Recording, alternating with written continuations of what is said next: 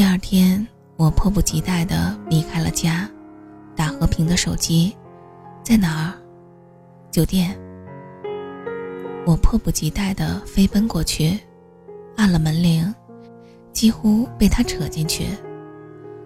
不需要说什么，我们迫不及待地脱掉彼此的衣服。他的肩很宽，腰细，很完美的倒梯形。我们倒在床上，他用熟练的手法燃烧了我并不成熟的身体。在他身下，我体会到了一次次的高潮。我呻吟尖叫，释放着那个囚禁了太久的自己。不需要像从前和老公时那样胡思乱想，不需要顾及对方的感受，只需要一心一意的投入，那才是真实的自己。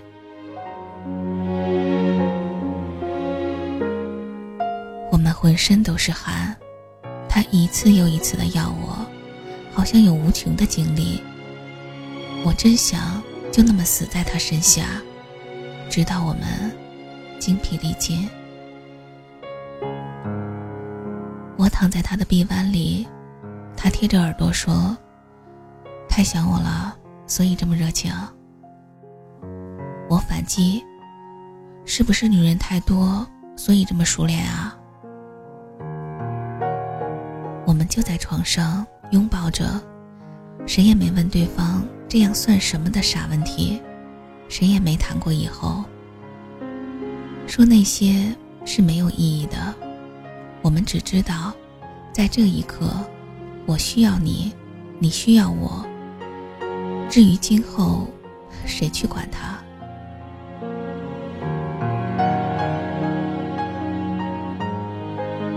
平身体冰凉，我说，你一定是个冷血动物。他说，如果是，你还会不会跟我亲近了？会啊，他翻身压过来，那，再来一次。他坏坏的笑着说：“不要！”我大叫着。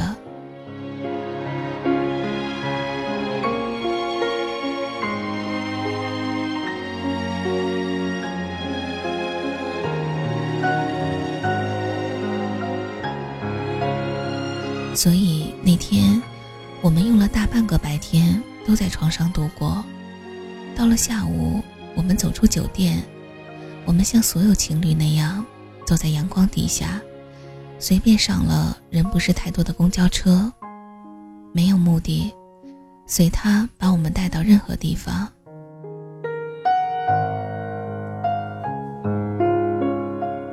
在车上，我们相互依靠着睡去，在人群中。街道上，感受着那种真实的幸福。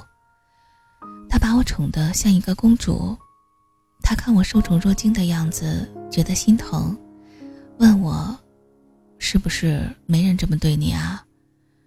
我说：“现在不是有了吗？”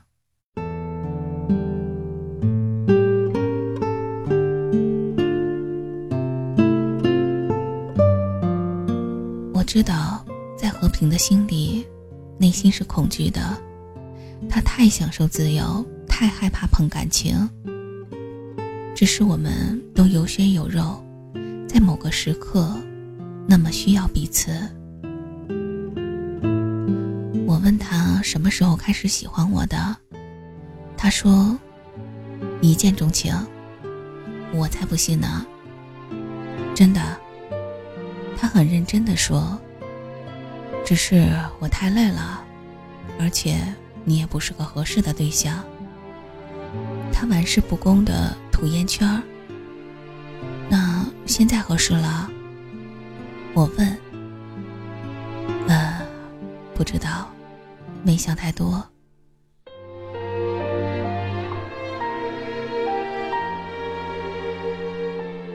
我不再追问，我们的默契是顺其自然。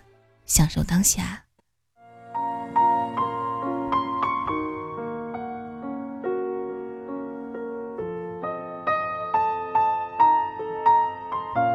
源于上一个孩子的抵触情绪，我并没有体会到一个作为母亲对亲生骨肉的那份疼爱和割舍。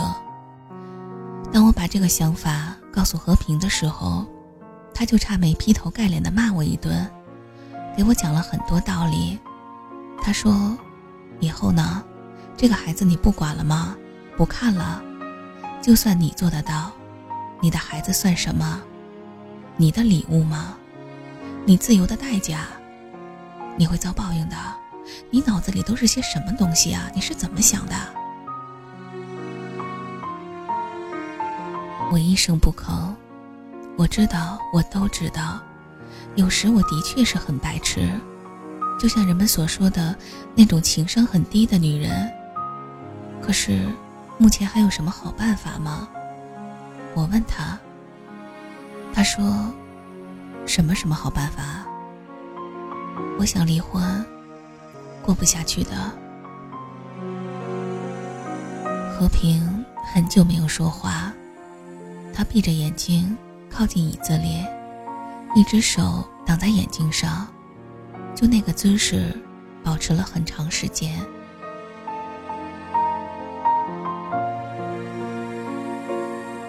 我的想法。没有得到他的支持，我说想离婚的时候，他却沉默了。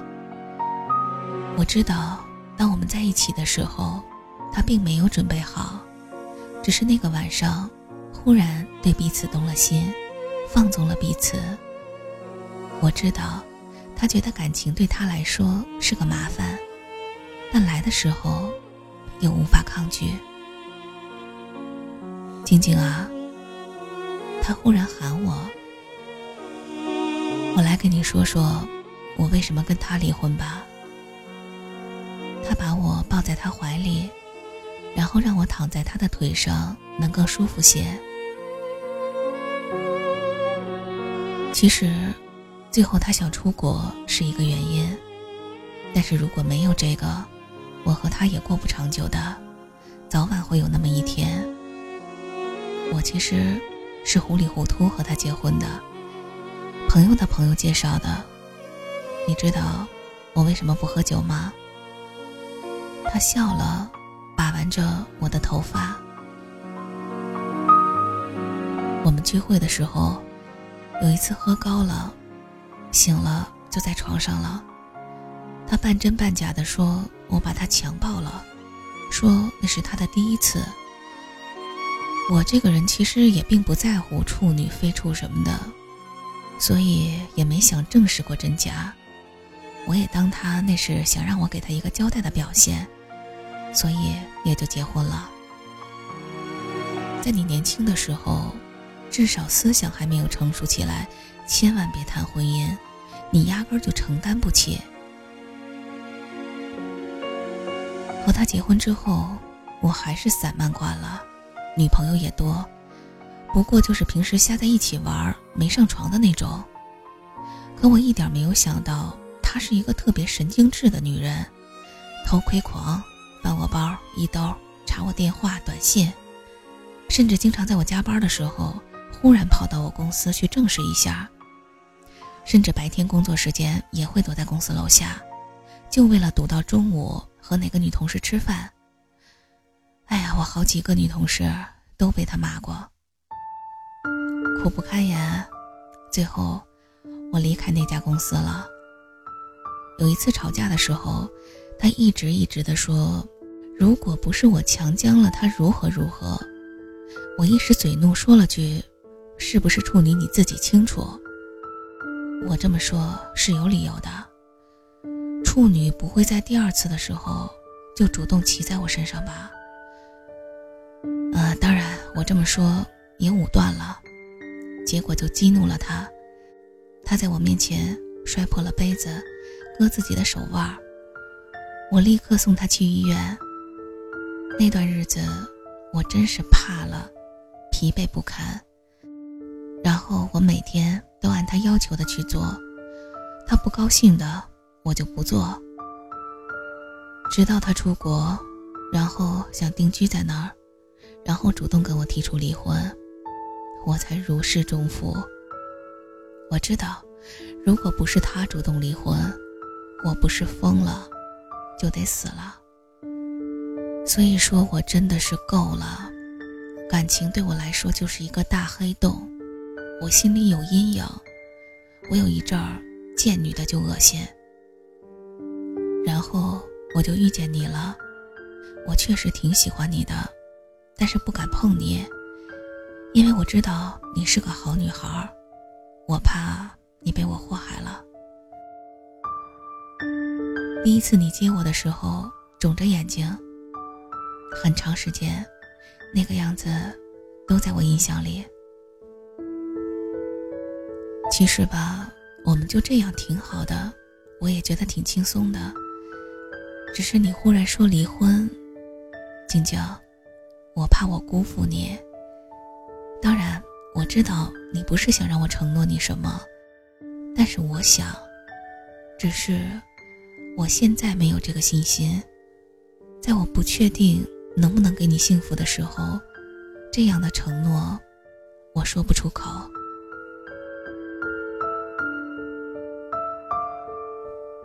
那天是我认识和平以来，他说的最多的一次话了。我一点都不怪和平。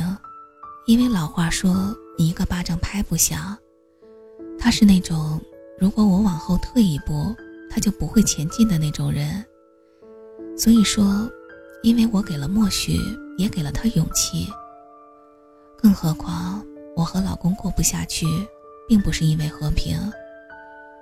我把这意思跟和平说了，他说：“我不给你意见，你做每件事儿都要替自己负责。”我能做的，就是在你需要的时候，招招手，我就来。那我还求什么呢？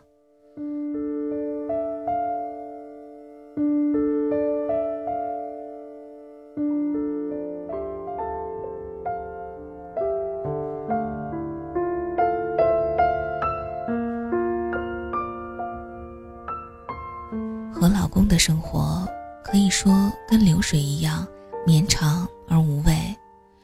我们又恢复到了那种老夫老妻的状态。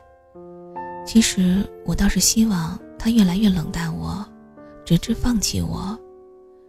可是我又知道他不会这么做。我敢相信，如果没有什么意外情况，他一定会这么跟我过一辈子的。我感觉到在他心里，某些东西已经死了。不想不看，不怀念，但是，也同样不容我走近。老公经常出差，我们到乐得安宁。有一次，他们单位组织旅游，可以带家属。他说：“一起去吧。”我刚想说不太想去，因为我想跟和平在一起，每周的约会。我们几乎没有间断过。去吧，我一个人去，同事会多心的，都是家庭为单位参加的。嗯，行吧。我说。他边找什么东西，忽然回头看看我说：“是不是跟我在一起挺没劲的？”嗯，我老实说。这样，才是生活的真相。他站起来，老气横秋地说：“我和老公在床上频率比较多的对话是这样的。想要吗？”他问我：“不想。”那我先睡了。他真的就能呼呼睡去，我就在黑暗里睁着眼睛，感觉自己年轻的身体慢慢枯萎。这样的日子总会是个尽头的，我总不能这么过下去。我还没有像他那样，爱莫大于心死。我不想跟他一起陪葬在这种可怕的、枯燥的生活里。我给和平发短信：“这个周末你别过来了。”好。他就是这样，不干涉，不要求，不嫉妒。我很不满他这么说的时候，他就说：“我已经不是青春期的小男生了，要顾忌的太多。乖啊，听话。我喜欢和和平在一起，就是因为他总能给我那种很安全的感觉。别管他是不是还在犹豫着，还不确定着，但是我就是知道，他对我的爱，也许比我期望的还要多。我答应和平，过了这个礼拜，下下周也找个地方，找个郊区，找个农庄待上两天，离开这座喧嚣的城市。每一个人都有自己的天空，飞翔的翅膀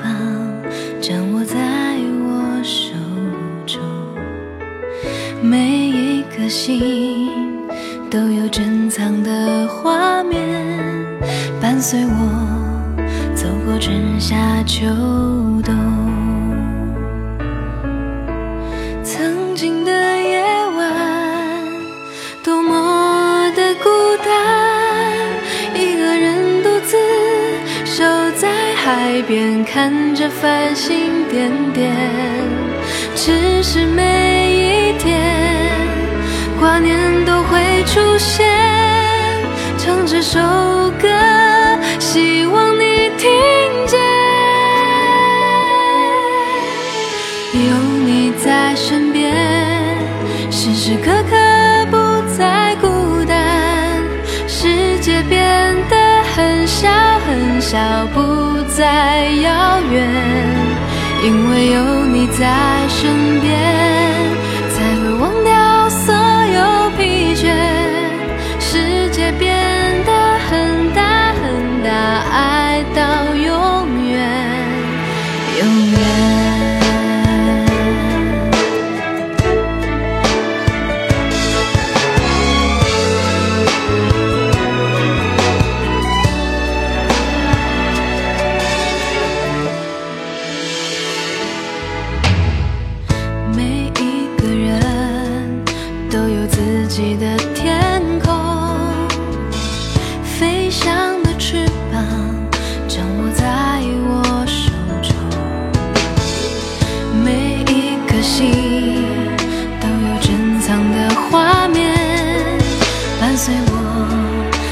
春夏秋冬，